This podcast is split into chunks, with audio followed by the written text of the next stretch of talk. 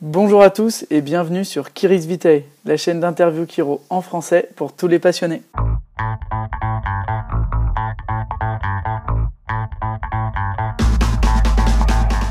Donc bienvenue à tous, euh, chers, euh, chers confrères. Aujourd'hui, on a le privilège de recevoir, euh, recevoir dans notre premier podcast Jean-Paul Piantac. On va dire que c'est le parrain.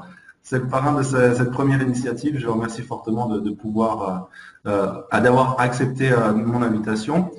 Donc aujourd'hui, chers confrères, on va essayer un petit peu de parler de Kiro, de philo-Kiro, même si j'aime pas dissocier les deux, parce que la chiropratie, c'est sa philosophie, on ne peut pas dissocier les deux. Et donc, mon premier invité, si j'ose dire, c'est Jean-Paul, Jean-Paul Pianta. Alors, beaucoup d'entre vous connaissent Jean-Paul Pianta. Bonjour Jean-Paul. Bonjour. donc, pour ceux qui ne connaissent pas Jean-Paul Pianta, est-ce que Jean-Paul Pianta peut faire un résumé de Jean-Paul Pianta?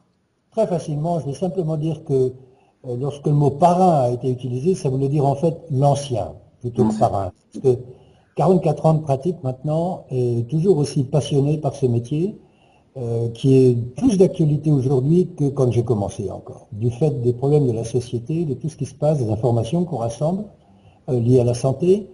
Et donc je suis absolument fasciné par le pouvoir, le potentiel de notre profession et la place qu'elle devrait prendre dans la société euh, pour essayer d'aider le plus de gens possible de la naissance à la mort.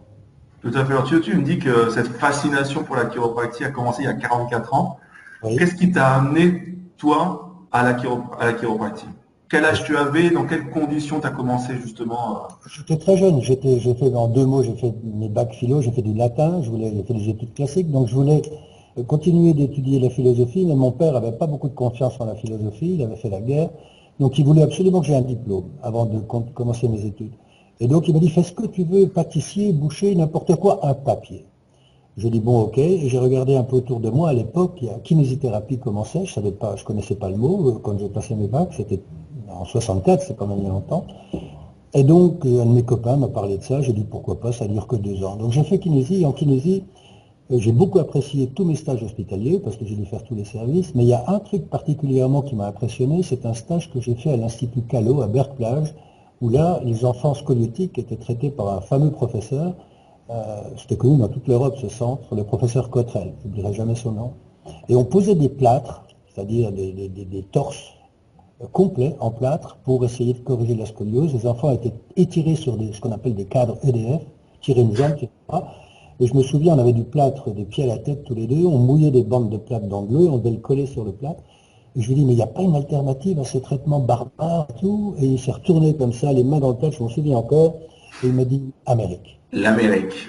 Plus tard, j'étais aux États-Unis, et études la chiropractique, simplement sur l'aspect purement mécanique du truc, euh, l'orthopédique, je dirais, l'aspect orthopédique, j'ai découvert une autre manière de penser. Pour donner une image, j'ai envie de dire que je suis sorti de la grotte de Platon. j'ai une image médicale de, notre profession, etc. Et là, j'ai eu la chance d'avoir des professeurs fabuleux aux États-Unis qui m'ont ouvert une fenêtre sur un avenir sans limite.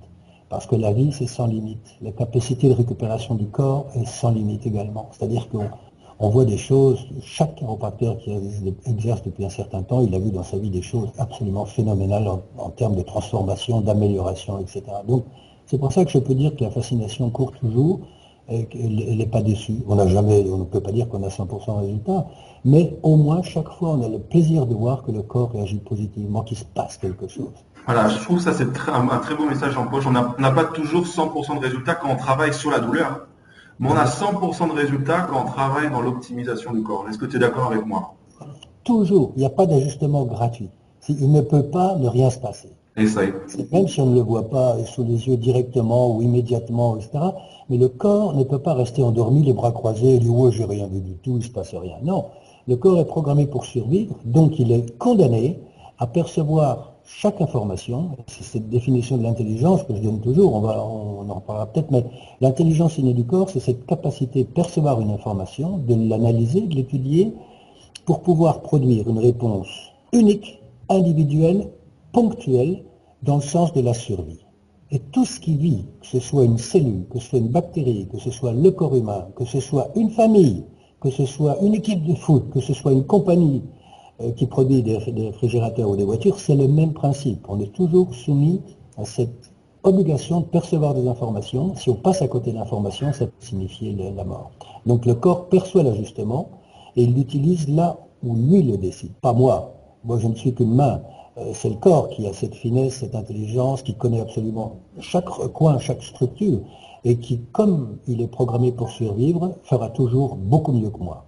Et ça, c'est très important parce que souvent, moi, je sais personnellement, quand je suis sorti de l'école en, 2009, on sort quand même avec une envie de traiter la douleur. Donc, quand, en tant qu'étudiant, on n'a pas de résultat direct par rapport à la douleur, on se flagelle un petit peu. On se dit, ah, j'ai mal fait mon travail.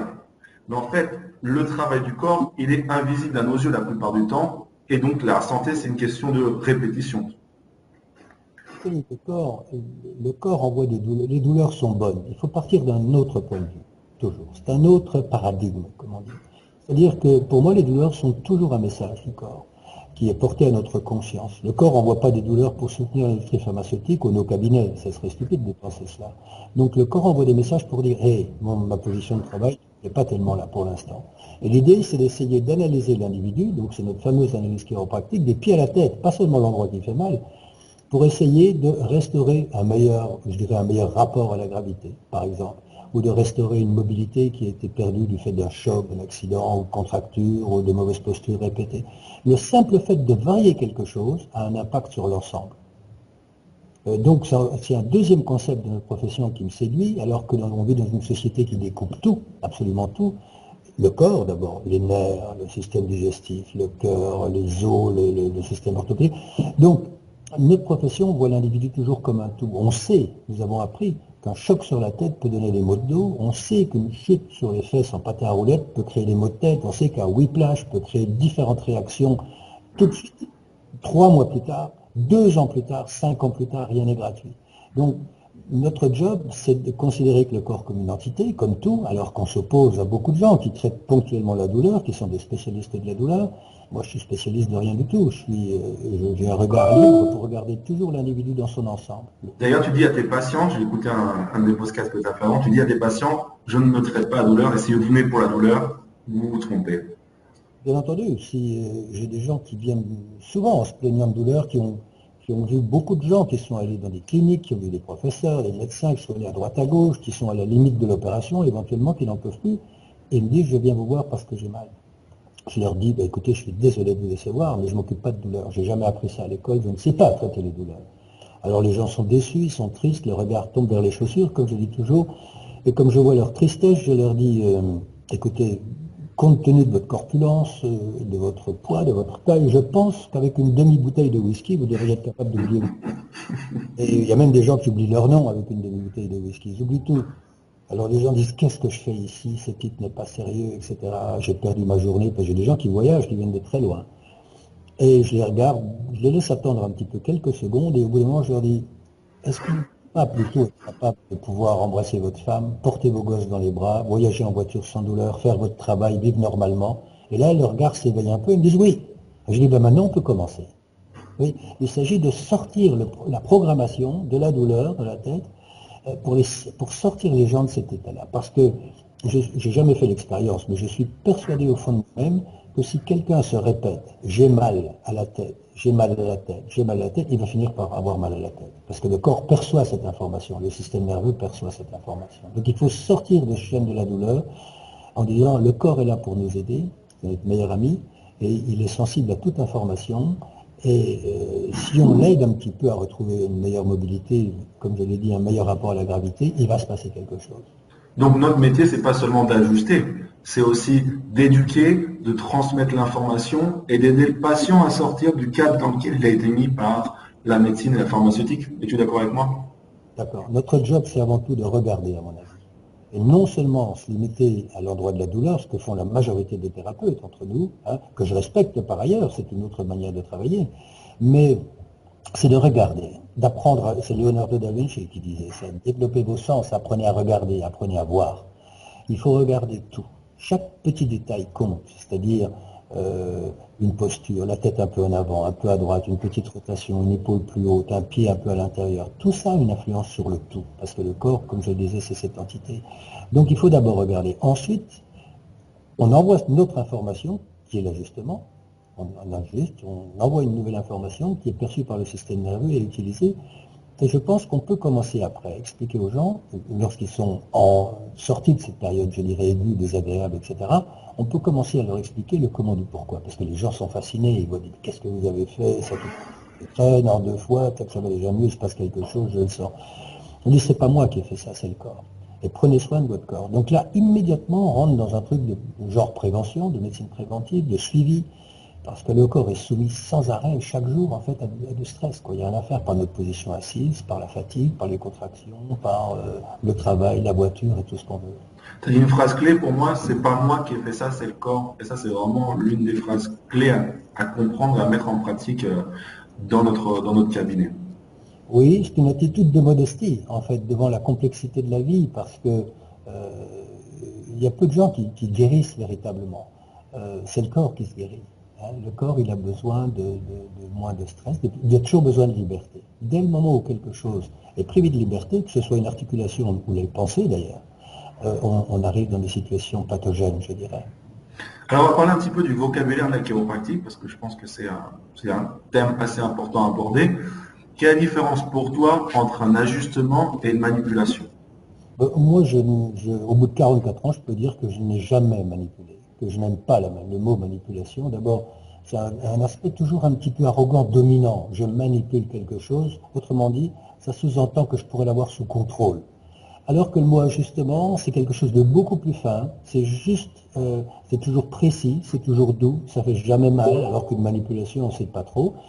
Une manipulation, c'est beaucoup moins précis. Manipulation utilise ce qu'on appelle un bras de levier long, alors qu'un ajustement, c'est un bras de levier très court. Donc, je ne vois pas d'effet secondaire négatif, sauf si quelqu'un est endormi en faisant son travail, ce qui est rarement le cas. Euh, et, c'est une grosse différence pour moi, ce vocabulaire. Il ne faut pas tomber dans le mot manipulation, qui est un mot médical, qui existe depuis toujours, qui ne nous est pas propre, alors que le mot ajustement appartient à notre profession, c'est son originalité, ce sont ses racines, c'est son histoire. Et, je suis très content parce qu'il y a une énorme différence euh, sémantique entre la manipulation et l'ajustement. Très bien. Et en plus, on entend souvent parler d'intelligence innée. Alors, pour beaucoup, beaucoup de nos confrères, tout le monde sait ce que c'est l'intelligence innée. Mais ça reste, pour certains, ça reste un concept un petit peu vague. L'intelligence innée, l'intelligence universelle. Comment toi, tu pourrais définir ces deux concepts, intelligence universelle, intelligence innée, avec des mots, avec des mots simples? Comment tu l'expliques toi à tes patients, par exemple? C'est très simple. Euh, c'est très simple, parce que les exemples abondent. Toute notre vie est, construite grâce à l'intelligence universelle, l'intelligence innée. Maintenant, de nouveau, il ne faut pas être esclave de cette sémantique, de ces mots, de ce vocabulaire. Euh, quand je suis arrivé, quand j'ai commencé mes études, il m'a fallu un moment pour comprendre cette notion d'intelligence innée. Donc, ce qui signifie que euh, faut aussi donner du temps aux patients pour qu'ils puissent comprendre, cette notion. Quand je dis patient, je veux dire au public en général. Si on arrive comme ça en disant oui, il y a l'intelligence innée, ça fait un petit peu gourou, ça fait un petit peu drôle. si on réfléchit un moment, on s'aperçoit que l'intelligence innée, ben, c'est ce qui permet à toute vie de se développer. Il n'y a pas de vie sans intelligence. Euh, donc, intelligence, j'ai défini tout à l'heure, la capacité de percevoir une information, de l'utiliser à des fins de survie, mais sans oublier que c'est toujours unique ponctuel, individuel. Chacun est différent. Ça, c'est encore une notion très importante de notre profession qui ne standardise pas les traitements. Si on traite la douleur, on peut standardiser parce qu'on se fixe sur la douleur. Mais si on traite l'individu, là, c'est une autre chose. On est obligé de respecter l'unicité individuelle. Alors qu'on pense qu'il y a eu 100 milliards d'individus sur la Terre dans toute son histoire, chaque individu est unique. Donc cette intelligence unique se manifeste dès la conception, je dirais, euh, le développement d'un fœtus, c'est pas un médecin qui le fait, c'est pas un chiropracteur qui le fait, c'est pas euh, une sage-femme qui le fait, c'est qu'est-ce qui fait ça? Bon, alors Dieu, bien sûr, le bon Dieu fait tout, c'est facile, mais il est tellement occupé avec d'autres trucs que je ne sais pas s'il est vraiment impliqué là directement. Certains pensent, et je respecte. Mais L'intelligence innée, c'est ce qui, par exemple, si on se coupe le bout du doigt en épluchant les pommes de terre, c'est euh, le corps qui décide d'envoyer des globules blancs à cet endroit-là, qui vont jouer le rôle de phagocyteurs euh, pour nettoyer la plaie. Il va envoyer des plaquettes pour qu'on perde le moins de sang possible, pour créer un petit caillot, comme on dit, bloquer, les choses. C'est pas conscient. La digestion n'est pas consciente. Qui est-ce qui le fait? C'est ce que les chiropracteurs appellent l'intelligence innée. Et surtout, n'essayez pas de digérer, c'est ce que je dis mes patients, consciemment, parce que là, ça va durer très très longtemps. Alors que si vous n'y pensez pas, votre corps va faire son travail. Et qui fait ce travail? C'est l'intelligence innée. Maintenant, l'intelligence universelle, c'est pour certains dieux, c'est la nature, c'est quelque chose qui est incontournable. Il n'y a aucun homme jusqu'à maintenant qui peut contrôler les nuits et le jour, par exemple. Je sais que les Jusqu'à maintenant, jusqu'à maintenant. tu sais que maintenant, ils font tomber la pluie. Ils tirent des, tirent des missiles d'azote dans le ciel pour faire tomber la pluie.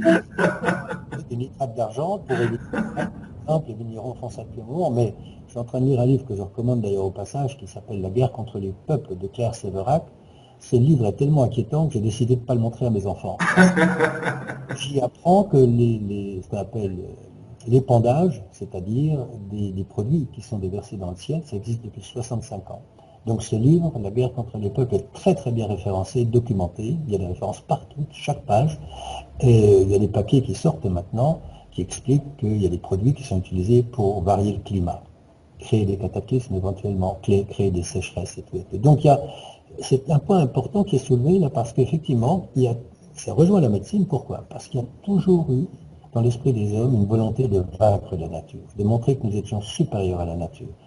Or, le chiropracteur respecte la nature, il respecte cette intelligence humaine, il respecte cette intelligence universelle, et il sait que de jouer à l'apprenti sorcier, comme les hommes le font en ce moment, ça pourrait coûter très très cher.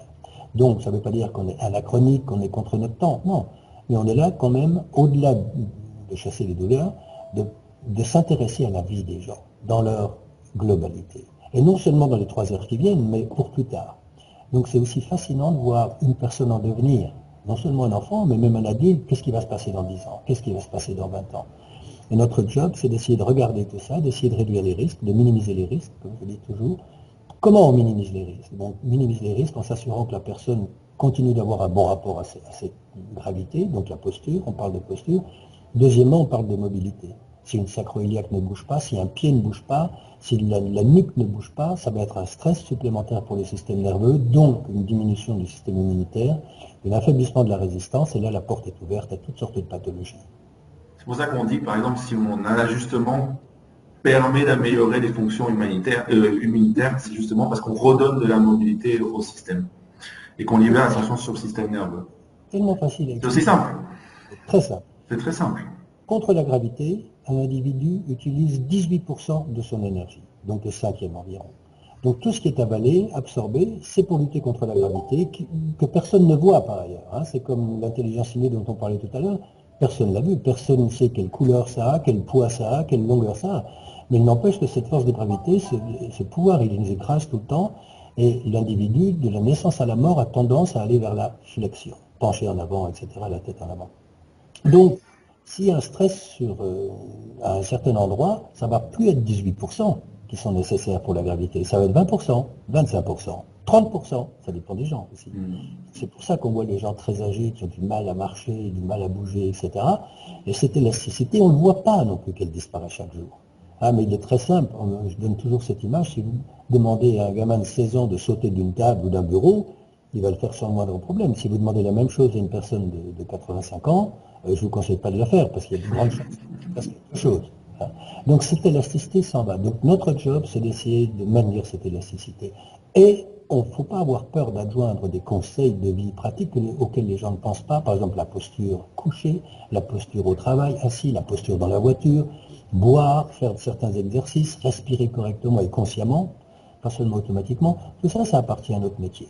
Alors justement, on va parler un petit peu de communication, parce que quand on sort de l'école, on sait pas tellement communiquer avec les patients euh, notre message hum, chiropractique, ou permettre aux patients d'avoir des informations sur la santé, comme tu viens de nous expliquer, sur les postures, etc.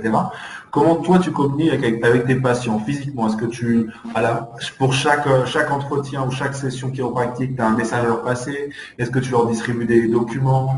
Quelle est ta manière à toi de, communiquer, de rester en relation justement avec, euh, avec, tes, patients? C'est une très très bonne question. Je dis toujours, euh, il y a trois facteurs qui influencent toute vie. C'est d'abord l'information, on vient d'en parler, le corps perçoit l'information. Le deuxième truc, c'est la communication. Dans le corps, les informations sont communiquées entre les différentes structures à la vitesse de 400 km h on dit environ, des pieds à la tête, de la tête aux pieds. Euh, et ensuite, c'est connexion, rester connecté. Donc toutes les structures du corps sont connectées. On n'a jamais entendu parler d'un pied qui serait déconnecté de l'autre, par exemple. Ils restent amis toute la vie et ils partagent sans arrêt les informations. Ils communiquent entre eux avec des emails, des téléphones, à la seconde. Toutes les informations circulent, donc c'est la communication. Et c'est un point très important, je le répète, parce qu'on n'apprend pas à l'école justement à communiquer. Comment communiquer ce message, etc. Mais de nouveau, il faut comprendre une chose, on ne peut pas communiquer qu'on ne comprend pas bien. Si on est dans un schéma purement thérapeutique de douleur, etc., on est obligé de se, de se limiter à ce genre de communication. Oh, vous avez mal là, on va enlever ça, etc. Donc il faut inventer une nouvelle communication. Et ça, on touche, on touche à quelque chose d'extrêmement intéressant parce qu'au cours de ma longue carrière, j'ai eu l'habitude, j'ai eu l'opportunité, je dirais, de, devoir communiquer avec toutes sortes de gens, de milieux variés, d'éducation variée, d'endroits variés, etc. C'est un art de communiquer, c'est une science, mais c'est aussi un art, c'est aussi une disponibilité. La condition sine qua non d'une bonne communication, c'est être soi-même libre. Être soi-même libre. Être soi-même et pouvoir... Authentique avant de pouvoir communiquer, la bonne communication, c'est écouter 85% et parler 15%. C'est le contraire de ce que nous sommes en train de faire. Parce que on a besoin d'entendre ces 80%. Pourquoi? Pour pouvoir produire une réponse adaptée aux, aux, conceptions de la personne, qui n'est pas la même quand cette personne a 10 ans, 12 ans, 15 ans, 30 ans, 40 ans ou 70 ans. Donc il faut, pour bien communiquer, il faut être disponible. Il faut être libre il faut être ouvert, il faut écouter l'autre d'abord pour pouvoir lui donner vraiment le bon message, qu'il soit capable de comprendre. Et ça, c'est individuel chaque fois. Mais c'est capital de communiquer. C'est capital parce que euh, c'est ce qui permet d'ouvrir la porte, je dirais, de détendre une personne. Si on ne dit rien, si on travaille simplement comme ça, enfin c'est mon avis, mais je pense que les gens ont droit à nos explications. On ne peut pas se contenter seulement de crac, crac, on a juste là, au revoir monsieur, bonsoir. Bon, il y a des gens qui font ça, mais moi je suis plus pour parler. Alors, comme on ne peut pas faire ça toujours dans le cabinet quand on est un peu pressé, moi je propose à mes patients des lectures. Donc, je fais très longtemps des lectures une fois par mois avec des thèmes variés. Une fois c'est les enfants, c'est la grossesse, c'est l'école, c'est le développement neurologique d'un enfant, c'est... Des petites conférences Voilà, des mini-conférences, toujours gratuites bien sûr, et je demande aux gens de, venir avec votre épouse ou avec votre époux ou avec des amis, n'importe mais dites-moi simplement le nombre de places, etc. Donc ça, j'ai fait ça pratiquement toute ma vie. Et d'autre part, j'ai eu la chance de pouvoir écrire un petit peu, donc mes livres m'ont aidé à communiquer. Tu as écrit combien de livres, Jean-Paul? Bon, 4 ou 5. en Espagne et en France. Le dernier s'appelle Le corps politique d'ailleurs Oui, c'est ça. Le dernier, c'est une petite blague, c'est un sourire, le, corps politique, mais qui, donne quand même le message des interdépendances dans le corps. Euh, et l'aspect démocratique qu'il y a dans le corps, parce qu'il n'y a pas de chef.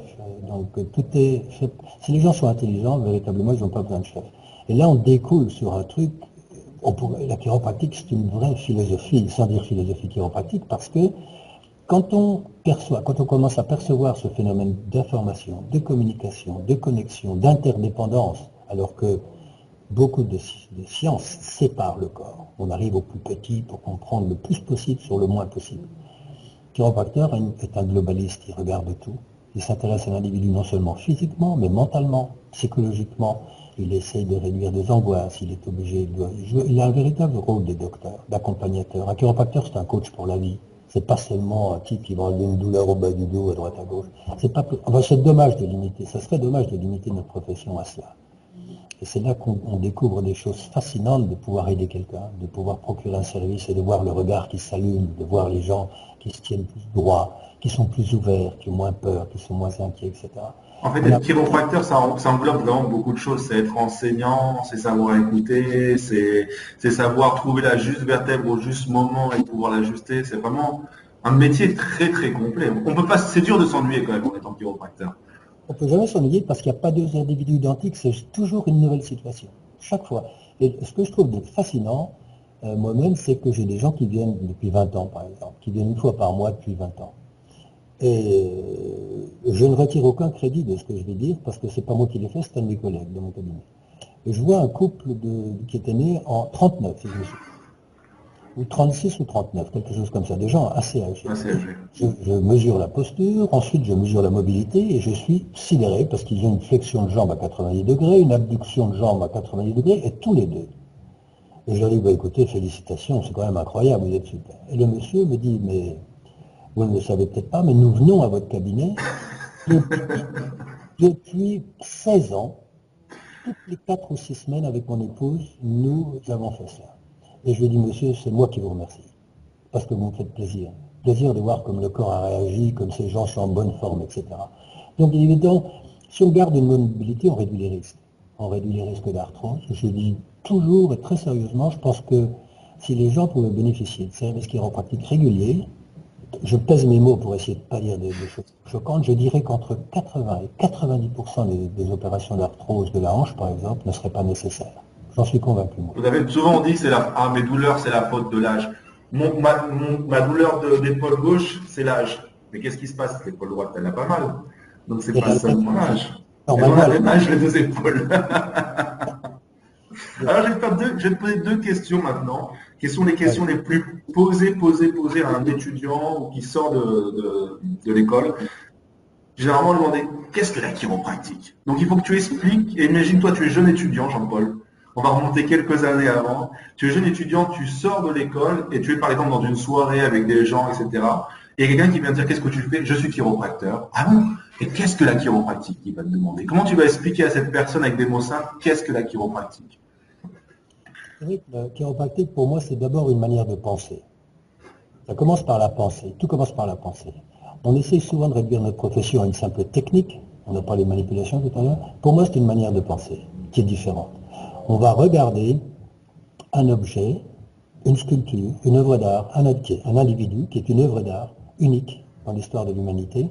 On va le regarder avec d'autres yeux. Si nos yeux se limitent à la douleur, on perd tout le potentiel de cet individu. On passe à côté beaucoup, beaucoup d'informations. Donc, qu'est-ce que la chiropratique C'est notre manière de voir. De voir le corps, de voir les douleurs, de voir l'individu actuellement et dans son devenir. Ça, c'est aussi quelque chose qui est propre à notre profession. On ne s'intéresse pas à la minute présente seulement. On s'intéresse à ce qui peut se passer plus tard. Donc, comment on peut aider cette personne C'est une profession de santé. Non, cette petite précision de la santé ou profession de santé, ça me semble vraiment absolument ridicule. On est une véritable profession de santé parce qu'on travaille avec la santé des gens, on est concerné par la santé des gens. Et c'est une profession qui n'utilise pas de médicaments, qui n'est pas systématiquement contre les médicaments ou contre les opérations, mais qui est au contraire contre leur usage systématique. C'est là la grosse différence. Il faut pas dire qu'on est des fous contre les médicaments, etc. Pas du tout.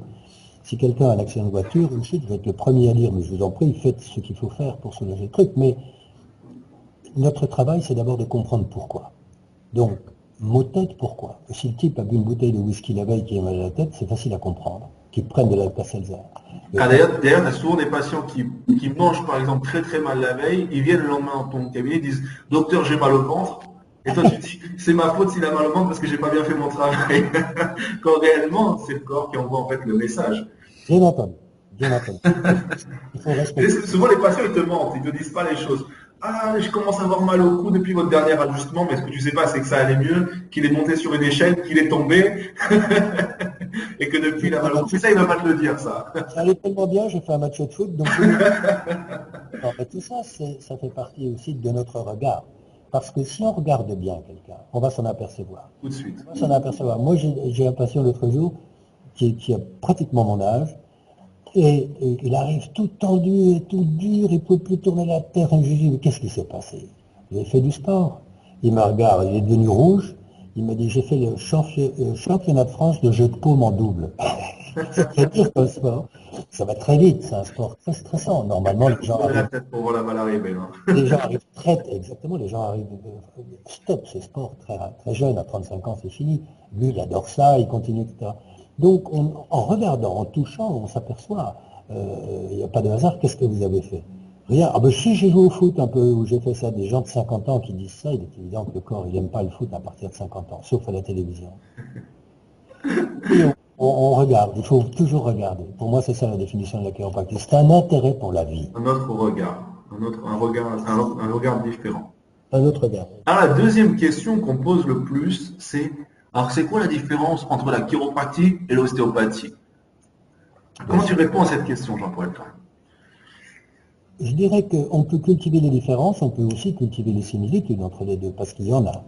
L'histoire, il les États-Unis, l'origine des États-Unis. Je pourrais expliquer la différence des conceptions de Steele, Andrew Steele, euh, de Palmer, ou de Palmer. Euh, mais c'est pas tellement important, ça, cette histoire. Ce qui se passe, c'est que euh, l'ostéopathie n'existe plus. Elle est morte. Aux États-Unis, elle est morte, totalement morte, parce que les ostéopathes, on leur a donné le droit de prescrire les médicaments, ce sont des médecins normaux. Donc le seul endroit dans le monde où il y a beaucoup d'ostéopathie, c'est la France. Et pourquoi? Parce qu'il y a un nombre énorme de kinésithérapeutes. Donc on se retrouve en France maintenant avec un chiro pour 32 ostéopathes. Il y a eu une foison d'écoles. Maintenant, ça a été un peu réglé cette histoire, mais il y avait 70 écoles d'ostéopathie en France. Donc, il y a autant d'ostéopathes que de manières de travailler. Je dis que c'est une question individuelle. Il y a des bons avocats, il y a des mauvais avocats. Il y a des, il y a des très mauvais, il y a des mauvais, il y a des bons, il y a des très bons. Et je pense que c'est dans toutes les professions. Donc je suis persuadé, moi intimement, qu'il y a d'excellents euh, ostéopathes, qu'il y a d'excellents éthiopathes, mais que c'est toujours l'individu qui fait la profession. Ce n'est pas la profession qui fait l'individu. Et ça, ça me semble capital. Je suis persuadé, par la petite expérience que j'ai eue dans les hôpitaux, etc., que l'attitude d'une femme de service sur le patient, sur son attitude psychologique, mentale, etc., peut avoir un rôle capital, aussi important qu'une énorme piqûre d'un professeur ou de je ne sais pas qui. C'est ce rapport humain.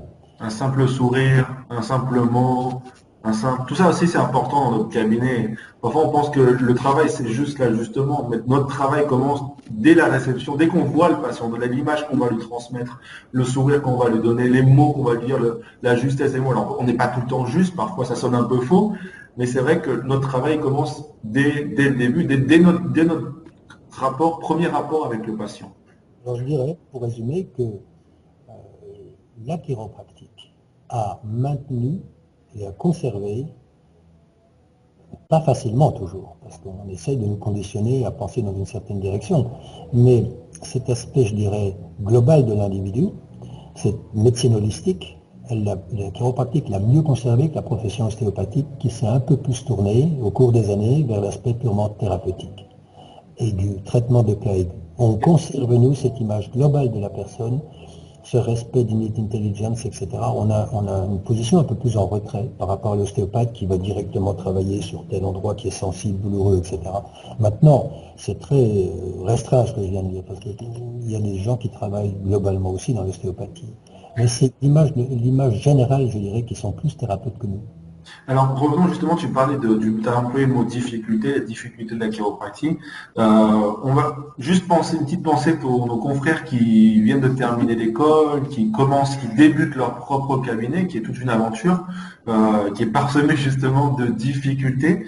Quelle a été pour toi la plus les petites difficultés que tu as rencontrées, que tu as réussi à surmonter au moment de l'ouverture de ton cabinet? Qu'est-ce qui, Quelles ont été tes peurs et que tu as justement réussi à surpasser? Parce qu'on passe tous par ces moments-là. Moi, j'ai eu mon diplôme le 27 mars 1971. J'ai ouvert mon premier cabinet à Besançon le 20 avril, trois semaines, un mois plus tard. Je suis rentré en France, je suis immédiatement euh, euh, mis à travailler parce que je ne pouvais pas attendre. J'étais très très pressé d'ouvrir mon propre cabinet. Et quatre semaines plus tard, c'est-à-dire au mois de mai 1971, j'étais au tribunal pour exercice illégal de la médecine avec un collègue qui était déjà installé depuis un moment et il m'avait englobé dans ce procès, etc.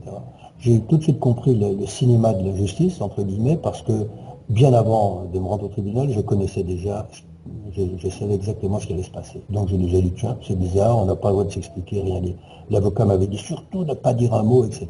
C'est l'histoire de la grotte de Socrate toujours. Le, type qui sort de la grotte, il faut qu'il fasse très attention parce que les autres ne le croient pas. Quand il dit oui, j'ai vu ça, le ciel, le truc, c'est pas possible. Il dit que ce que tu racontes, c'est pas vrai. Et c'est exactement ce qui m'est arrivé. C'est-à-dire que et ça, cet, événement, ce phénomène m'a conforté dans le, choix que j'avais fait en disant, j'ai trouvé une profession absolument géniale parce qu'il y a un travail d'explication, de communication à faire euh, fantastique, extraordinaire, tellement il y a de choses à expliquer, à dire aux gens. Donc, c'est l'écueil que j'ai rencontré, mais ça m'a, stimulé plutôt que de m'écraser, me dire oh mon Dieu, des ennuis. Là. Redis-le ça, ça, le, défi t'a stimulé. Ça c'est important parce que parce que tu savais que c'était ce que tu voulais faire. Parce que tu avais une grande vision de ce que tu voulais faire. Tu savais, tu avais, ton objectif bien défini, donc ça a été un, stimulus, ça a été un tremplin. J'ai eu la chance d'avoir des professeurs remarquables aux États-Unis, des gens qui étaient passionnés par leur métier, qui avaient compris le pouvoir de la vie, du corps, de la chiropractique, etc. Donc rien ne pouvait m'arrêter, absolument rien. Et donc j'ai commencé à travailler. Le plus grand rhumatologue de la ville euh, me traitait de charlatan quand j'ai commencé. Six mois plus tard, il était mon patient je raccourcis l'histoire, quelques années plus tard, son fils euh, voulait étudier la chiropractique. Euh, euh, on, était au Lions Club ensemble, on a fait rentrer au Lions Club, etc. On s'est échangé des patients, ça a été une relation magnifique. J'ai appris beaucoup de lui parce qu'il était beaucoup plus âgé que moi. Des patients, on parlait de problèmes, de situations, notamment de problèmes de genoux, je me souviens en particulier. Et qui, il m'a dit ce truc fantastique, il m'a dit jamais opérer un genou, sauf s'il se bloque plus que deux, trois fois par an. Là, il faut commencer à y penser. Mais normalement, non, non, il ne faut pas opérer. Il était contre les opérations systématiques, c'était un type bien, c'était un type ouvert. Et donc, il m'est arrivé des trucs absolument incroyables, de, plaisir dans mon métier. C'est fou ce que j'ai connu comme plaisir. Donc, j'ai eu beaucoup plus de plaisir que de difficultés. C'est ça que je... Mais c'est aussi une manière de voir. Ah, c'est une question de perception.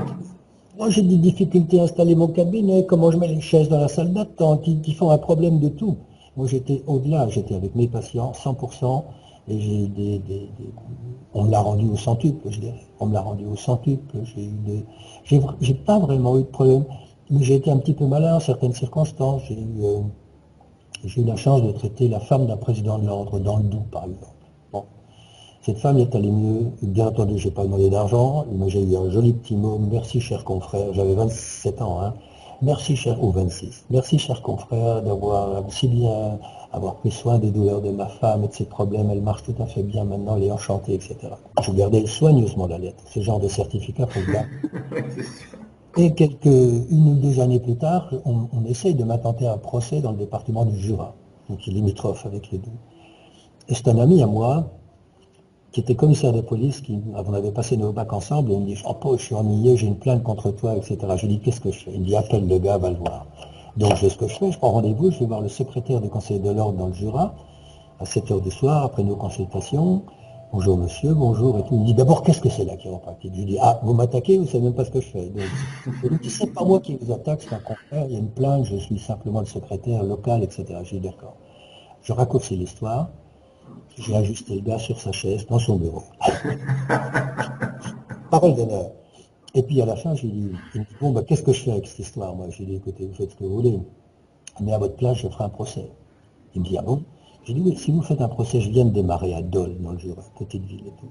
Vous vous rendez compte de la pub que ça va me faire et tout. Ça va être fantastique pour mon cabinet. Faites-le, je vous en supplie, collez-moi un procès.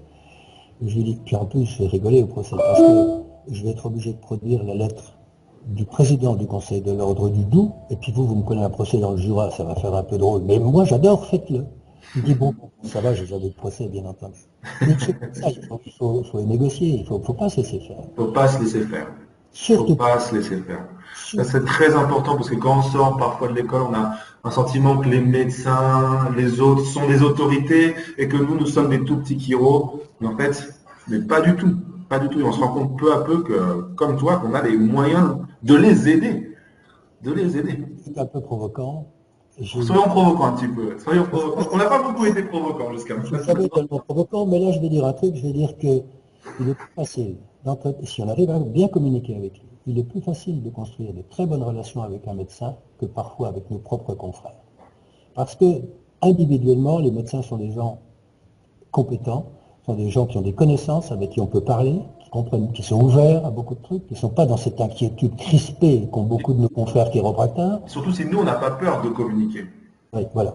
Des gens qui ont peur de ne pas être à la hauteur, parce que comme tu le disais, ils se sentent inférieurs, machin, etc. Euh, et les médecins sont des alliés fantastiques. Il faut respecter toutes les professions de santé. L'infirmière, j'adore les infirmières. J'ai traité plein d'infirmières. Au passage, je pense que je suis obligé de penser que j'ai traité beaucoup de bonnes sœurs aussi. Gratuitement Dieu, te le rendra, Jean-Paul. Regardez, petit certificat, si jamais il y a des difficultés, on peut toujours présenter des choses comme ça. Donc il faut asseoir sa présence sociale dans une communauté quand on démarre un cabinet. C'est ça. asseoir sa présence sociale dans une communauté, ça c'est très très important. Ça c'est un message très important. Allez, voir les clubs sportifs, aller voir les boulangers, les infirmiers, les coiffeurs, aller voir les taxis, aller voir sa communauté, c'est sa communauté. On rentre dans une communauté, dans une communauté, c'est très important, c'est un message très important. Ça. On retourne dans l'idée de connexion. Connexion. Tout seul paumé dans son cabinet, perdu, etc., avec la crainte de faire une bêtise, parce qu'on cultive ses craintes. Euh, toute notre société est basée sur la crainte. Crainte de perdre son job, crainte de ne pas avoir la retraite, peur de ne pas être à la hauteur, etc., etc., etc.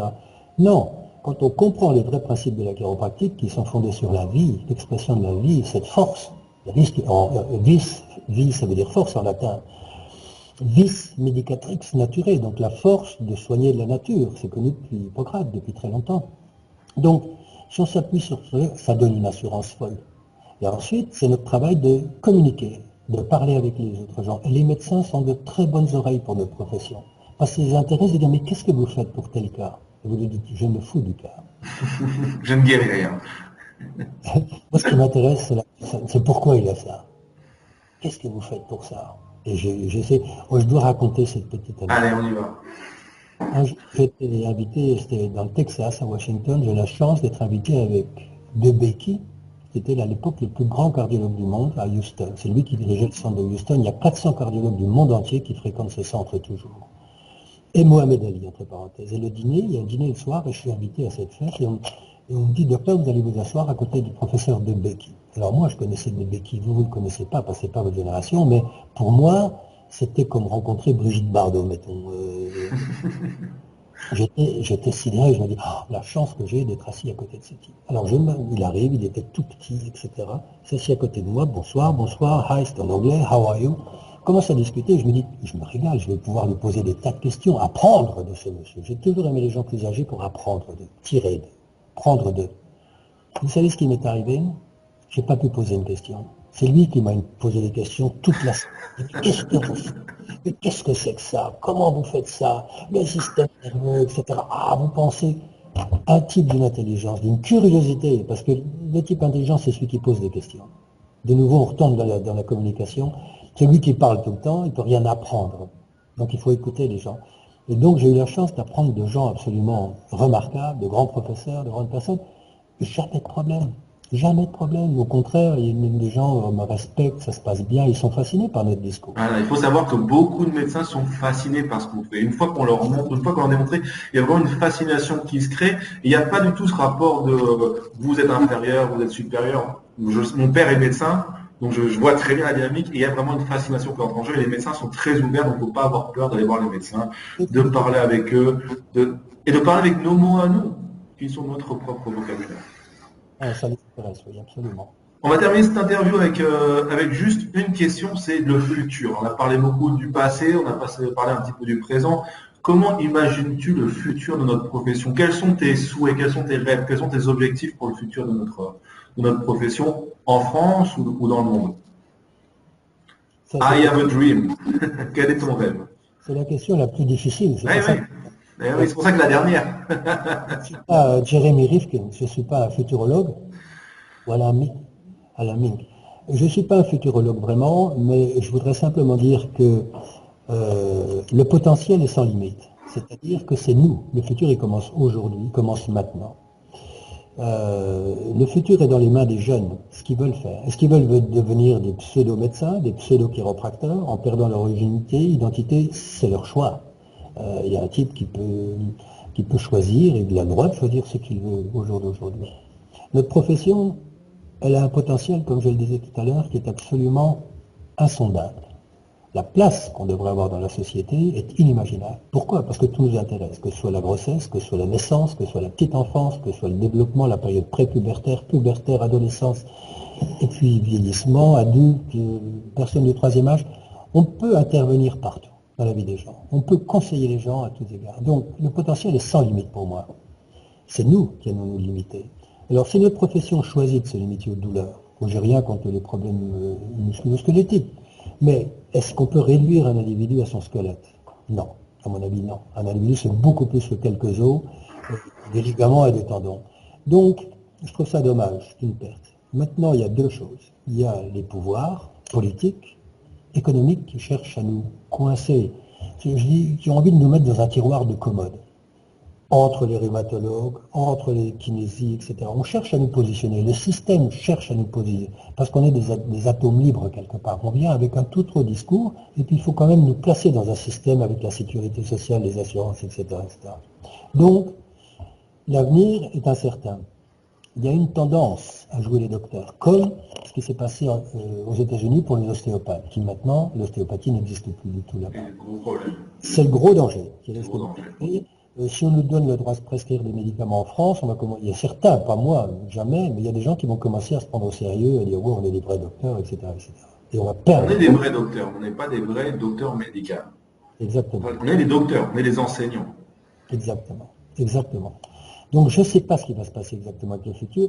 Moi, j'ai tendance à être optimiste parce qu'il y, a tellement de travail positif à effectuer. Mais euh, j'avoue que les instances politiques ne semblent pas. C'est un peu comme la France. La France a un gros potentiel comme pays. Les instances politiques sont complètement à côté de la plaque pour l'instant. Il y a une coupure, il y a une mauvaise communication, je dirais, entre les. Par exemple. Il y a une subluxation vertébrale quelque part dans le système qui fait que l'information ne circule pas correctement. en ce moment. Pourquoi? Toujours Ajuster le système. la question du pourquoi. Pourquoi ça se passe? Pourquoi? Parce que dans notre société, française politique par exemple, ce n'est pas les individus qui ont la priorité. Ce n'est pas la personne, ce n'est pas la vie. C'est la croissance, l'argent, c'est toutes ces choses-là.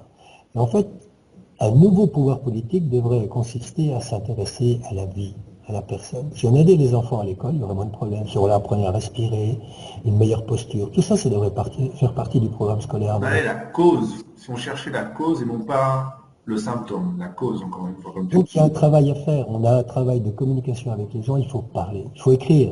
Tous les jeunes devraient écrire quelque chose. Leur expérience, avec les questions que tu m'as posées, euh, ils devraient écrire un livre en disant pourquoi j'ai fait Kiro, pour expliquer leur cheminement, pourquoi ils sont Kiro, comment ils voient la profession. Il faut l'enrichir, la profession. Quand on va chez Gibert, le, libraire là, à Paris, et qu'on cherche un livre sur la chiropratique, il y en a combien de livres sur la chiro? Il y en a cinq. Il n'y en a pas, pratiquement. le mien, il est déjà âgé maintenant, mais il n'y en a pas. Ça n'existe pas. Donc, comment peut-on espérer communiquer intelligemment si on n'a pas de livre, si on n'a pas quelque chose pour étayer notre discours? Alors, qui étaye notre discours? Il y a une agence de presse, une association professionnelle, il y a des choses comme ça. Et cette agence, elle est un peu politique, la pauvre. Elle ne peut pas, elle est obligée de concevoir la chèvre et le chou, comme on dit. Et donc, j'incite les jeunes, à écrire. C'est leur futur, c'est pas le mien, à parler, à d'abord essayer de comprendre bien la richesse de cette profession. La richesse, le pouvoir, le, on peut tout faire dans cette profession. Et on peut avoir beaucoup de plaisir, c'est ça tout faire. Parce que le seul truc, le vrai critère de la vie, c'est le plaisir. Le corps, quand il a, quand il a du plaisir, il n'a pas de douleur. Euh, s'il n'a pas de plaisir, il commence à se plaindre. Donc, il est très important de comprendre la valeur de notre profession numéro un, deuxièmement de la communiquer le plus largement possible. Avec des gosses, à l'école, au sport, comme tu disais, les clubs de sport, leur expliquer pourquoi, comment s'échauffer avant de faire du sport, par exemple, tennis, foot, n'importe quel sport, faire des mouvements réguliers, bouger, boire comme il faut, manger. On est concerné par tout ce qui affecte l'humain. C'est ce que disait, ce disait euh, Sénèque, qui disait rien de ce qui est humain ne m'est étranger. C'est ça notre profession. Donc on est concerné par l'ameublement, à la limite par la position assise en voiture, par le nombre d'heures au computer des impôts, fermés, etc., etc. Tout nous intéresse. Donc le futur est vaste. Il n'y a pas de limite à notre futur. C'est nous qui le limitons, ce futur, qui acceptons de le limiter. Moi, je ne l'accepterai pas. Je ne l'accepterai jamais. Maintenant, c'est absolument terminé, ça. Mais je me fais un peu de souci pour les jeunes qui sont conditionnés par la peur attention de ne pas faire mal, attention de ne pas avoir d'ennui avec ça, vous pourriez avoir un procès, etc., etc., etc. Et au bout de 44 ans, j'ai jamais eu de soucis, j'ai jamais eu d'ennui. Euh, je travaille doucement, légèrement, j'ajuste, je ne manipule pas. Il ne faut pas avoir peur, les jeunes. Il ne faut pas avoir peur. Il faut faire son travail tranquillement. Mais, je vais vous donner un dernier tip, c'est le dernier. Dernier conseil. Quand on ajuste, quand on est avec un patient, il faut être à 110% là. Pas 80, pas 90. On ne peut pas penser à la partie de golf l'après-midi quand on a juste quelqu'un, si on espère le faire correctement. Si on fait son analyse, il faut que nos yeux soient totalement libres. Il faut qu'il pense à rien d'autre, qu'il soit concentré simplement sur cette posture, sur ce mouvement, sur les petits détails du corps humain. Il y a toujours plein de choses à regarder, plein d'informations à regarder. Et le corps change chaque mois, même si les gens viennent, c'est une autre personne. Et ce qui est fascinant dans cette c'est que si on a juste quelqu'un le matin et qu'on recommence l'après-midi, c'est plus la même personne, c'est pas le même chiropracteur, c'est pas le corps, c'est pas le même ajustement. C'est beau ça. ça c'est très beau ça. La profession nous reproche. Non, c'est pas assez scientifique parce qu'on ne peut pas reproduire. Mais la vie ne se produit pas. Dans une forêt, il n'y a pas deux arbres identiques. Il n'y a, pas, a pas deux fleurs exactement identiques. C'est toujours une nouvelle situation. Pour résumer, être connecté, savoir observer, et être présent et être libre. D'accord? Et la liberté, c'est la condition sine À tout ça. Merci beaucoup Jean-Paul pour euh, cette interview. Merci Jean-Romain, c'était un plaisir. Et puis on se dira peut-être à bientôt. J'espère. À bientôt. Merci Beaucoup. Au revoir. Au revoir. Merci d'avoir écouté ce podcast. Si vous l'avez apprécié, n'hésitez pas à le partager autour de vous et à mettre une note 5 étoiles. À bientôt!